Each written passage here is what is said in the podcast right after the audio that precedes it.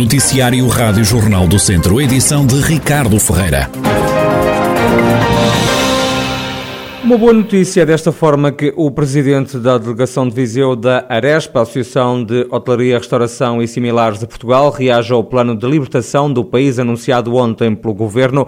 A partir de domingo deixa de haver restrições de horários no funcionamento destes espaços de restauração, mas ao fim de semana, para se comer dentro de um restaurante é preciso apresentar um teste negativo. São medidas que deixam satisfeito o presidente da delegação de Viseu da Aresp, Jorge Loureiro. É uma boa notícia. Uh, diria que não é só pela questão de, de facto de irem terminar os horários, uh, terminar até, vão, vão, poder funcionar até às duas da manhã, o que, o que já permite ter os horários em pleno dos estabelecimentos de restauração e, e bebidas. Mas a, a, a, nota mais importante é a previsibilidade daquilo que é o calendário dos três níveis de, que nos permitirão abrir na totalidade e, portanto, é uma boa notícia, nomeadamente esta questão da, do, do terminar do estrangulamento dos horários. No comércio, a partir de domingo, deixa também de haver restrições de horários, numa decisão da tutela que merece o aplauso do presidente da Associação Comercial de Viseu, Walter Mirandês. É positivo, eh, atendendo às restrições com que há cerca de ano e meio temos andado, e, e eh, creio que finalmente estamos a dar, eh, estamos a ter condições e a dar passos no sentido de numa maior normalização. A questão dos horários é importante, porque sabemos nesta altura do ano maior fluxo uh, de pessoas, nomeadamente com, aqui na nossa região com os imigrantes, é importante, era importante termos uma maior disponibilidade e termos um maior, ao fim e ao cabo, horário para podermos trabalhar. Também já a partir de domingo podem reabrir bares, já as discotecas continuam fechadas, só podem vir a abrir em outubro. É uma luz ao fundo do túnel, afirma Olavo Souza, do grupo NB, que tem várias discotecas na região. O Primeiro-Ministro já, na última avaliação que tinha feito, em que ele tinha falado publicamente, tinha dito que antes de agosto, antes do fim de agosto, as discotecas não abririam. Portanto, já estávamos convencidos que não iria ser este verão. Uh, agora, ele remetendo para outubro, ficamos ali com este setembro ainda um pouco encravado. Mas tendo em conta que vão obrigar a certificado digital, penso que é uma boa medida, na medida em que hum, a população mais jovem se vai vacinar durante o mês de agosto e setembro, e depois tem aqueles 14 dias para o certificado ficar válido, portanto, penso que para fim de setembro uh, os nossos clientes-alvo estarão com o certificado, grande parte deles, e para nós é uma boa medida. Não, não nos obriga a testes à porta, pelo menos a grande quantidade de testes à porta, que isso sim é muito motivador para quem quer entrar num espaço como o nosso ou noutro espaço qualquer. As reações das discotecas, do comércio e também do setor da restauração ao plano de libertação do país que foi anunciado ontem pelo Primeiro-Ministro António Costa. Homem de 37 anos, detido pela GNR em Nelas por cultivo de cannabis. O suspeito estava a ser investigado há um mês. Em casa do indivíduo, a Força Policial apreendeu 23 plantas de cannabis, 63 doses também de cannabis e diverso material relacionado com o tráfico de droga. O detido foi constituído arguído e o caso remetido para tribunal. Já a PSP de Viseu anunciou ter destruído um rolo de cordão de rastilho designado por Mecha Lenta, também um saco plástico com 12 velas de dinamite que se encontravam numa garagem de uma casa em São João de Lourosa e que estavam em avançado estado de deterioração. O material foi encontrado depois de os donos da habitação terem alertado a polícia, que foi ao local, isolou o mesmo e eh, acabou por eh, proceder à destruição deste material explosivo que apresentava risco. Ainda em Viseu, a PSP deteve um homem de 31 anos por agressões a agentes da autoridade. A polícia diz que foi alertada para um indivíduo que andava a pontapear carros estacionados na Feira de São Mateus. Quando os polícias o abordaram junto à Estrada Velha de Abraveses, o suspeito agrediu os agentes a pontapé, acabou detido. O Hospital de Viseu deu alta a mais dois doentes com Covid-19 nas últimas horas. Na unidade hospitalar estão agora internadas oito pessoas, menos duas do que ontem. Em enfermaria encontram-se sete doentes e nos cuidados intensivos 1. A freguesia de Ranhados em Viseu foi a que mais cresceu em termos de população nos últimos 10 anos na região, isto de acordo com os dados dos censos 2021. Em números são mais 936 habitantes, o que se traduz num crescimento de 18,9%. Ao todo, a freguesia tem agora 5.885 habitantes. O presidente da Junta de Ranhados, António Correia, refere que o crescimento se deve ao aumento da construção. Obviamente que se deve, deve a um fator a construção, né? construção em altura, na área, área geográfica uh, da freguesia, mas que envolve ali a uh, Quinta del Rei, Quinta do Galo, o Palácio do Gelo, toda, toda aquela área teve um, um crescimento enorme. A razão, a razão do crescimento não é nada que, que, que surpreender, porque já se previa. O que é certo é que a freguesia, concretamente, beneficiou exatamente da, da, da, construção toda em altura. O desenvolvimento da freguesia de, de, de Viseu, a norte não, não, não há possibilidade, portanto já está esgotado, digamos assim.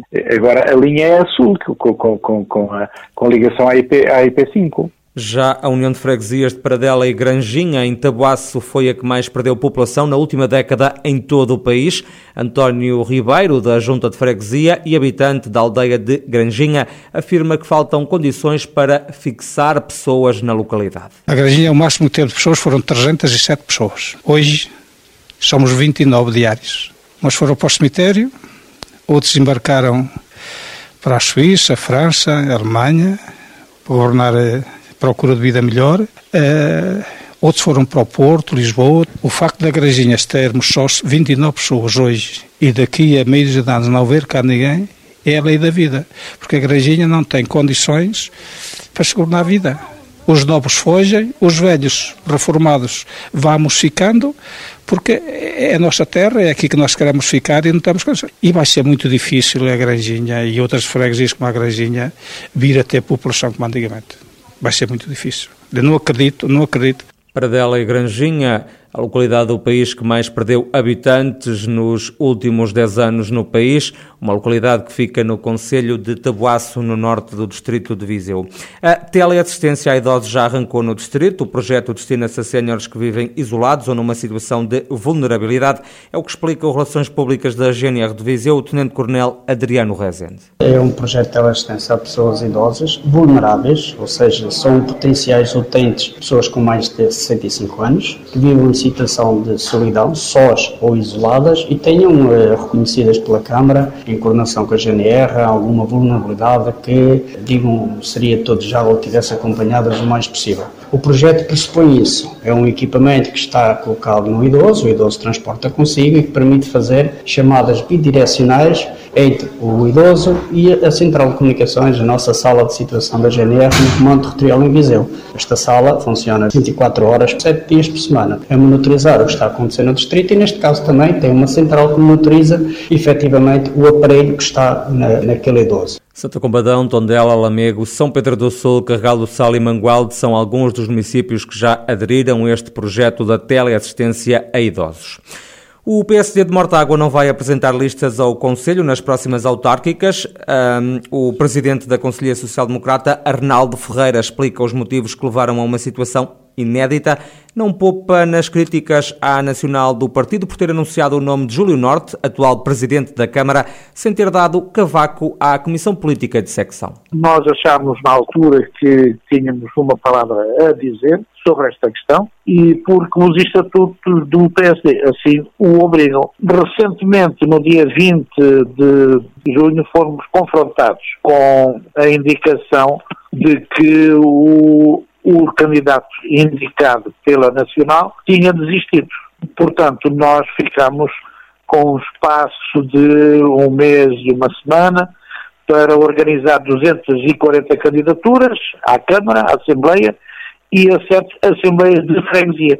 Consideramos que era impraticável, não era possível, pelo que, por muito que nos custasse, sendo a primeira vez que isto sucede, o PSD eh, decidiu que não concorrer a estas autárquicas. O PSD de Mortágua não vai concorrer às eleições autárquicas de setembro. A Rádio Jornal do Centro procura ainda uma reação do presidente da Distrital, Pedro Alves. Há quatro temas que vão ser decisivos no debate desta pré-campanha em Viseu. Um deles é ganho pelo PS.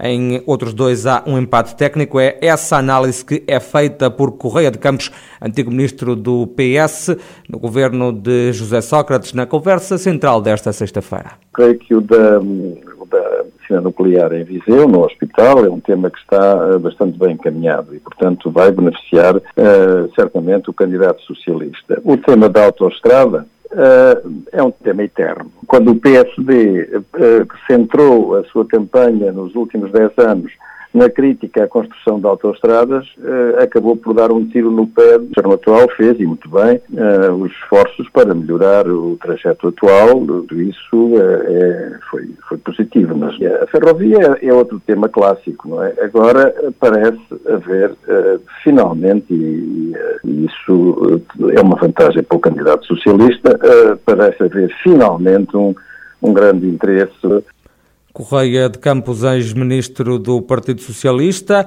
com a pasta da saúde, entende ainda que o PSD perde em relação ao PS no que toca à industrialização do Conselho de Viseu. E seis personalidades nacionais vão seduzir os portugueses para a vivência de experiências de cultura, gastronomia e vinhos, também natureza, desporto, espiritualidade e lifestyle na região centro. Trata-se de uma iniciativa da entidade regional de turismo. O presidente da Turismo do Centro, Pedro Machado, explica qual o objetivo deste projeto? É um projeto essencialmente de posicionamento e diferenciação daquilo que é a oferta do centro de Portugal, que é um trabalho, aliás, que temos vindo a fazer há tempos a esta parte, no sentido de cada vez mais o centro de Portugal ser o primeiro destino de preferência para os portugueses e, naturalmente, um destino de referência também para os turistas internacionais. Pedro Machado, presidente da Turismo do Centro, região de turismo que se propõe como um destino de referência para portugueses, mas também para estrangeiros.